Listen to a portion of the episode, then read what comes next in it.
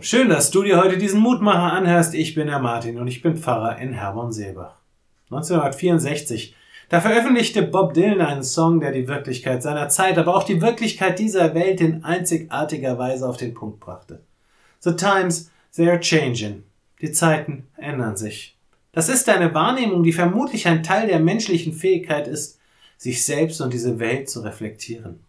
Denn schon immer gehörte die Erfahrung dazu, dass der Morgen ganz anders ist als das heute und als das gestern sowieso. Und Menschen sind ganz unterschiedlich mit dieser Erfahrung umgegangen, gehen heute noch ganz unterschiedlich damit um.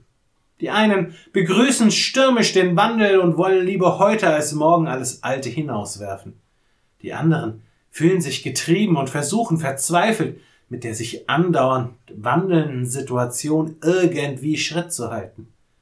Und wieder andere stemmen sich mit aller Macht dagegen und halten die alten Werte und Ideale hoch, weil diese doch als einzige wirklich Sicherheit und Halt garantieren.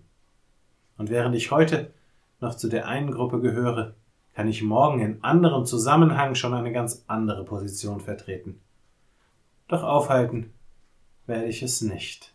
The times, they are changing. Die Zeiten ändern sich unaufhörlich. Mitten in diese Wirklichkeit hinein klingt die heutige Tageslosung aus Jeremia 1, Vers 12. Ich will wachen über meinem Wort, dass ich's tue. Das sind Worte, die Gott an den Propheten richtet, als er ihn dazu beruft, sein Amt anzutreten.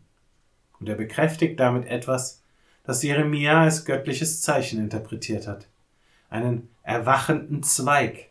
Einen Zweig, der Knospen schlägt. Aus dem Alten, da wächst Neues. The times, they are changing.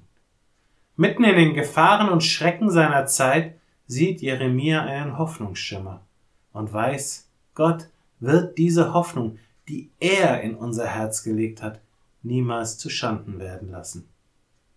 Ich lade dich ein, noch mit mir zu beten.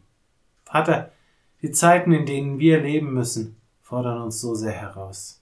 Das, was ist, jagt uns Angst und Schrecken ein. Das, was kommt, verunsichert uns. Wir wissen nicht, welche Wege wir gehen sollten oder gar gehen können. Wir sind aufgeschmissen und verzweifelt. Du aber hast versprochen, dass du dein Wort erfüllen willst, dass du uns in die Zukunft führen möchtest, die du uns verheißen hast. Hilf uns, trotz allem, was wir erleben, darauf zu vertrauen. Amen. Auch morgen gibt es an dieser Stelle wieder einen neuen Mutmacher. Für heute wünsche ich dir nun einen guten und gesegneten Tag. Bleib gesund, aber vor allem bleib behütet.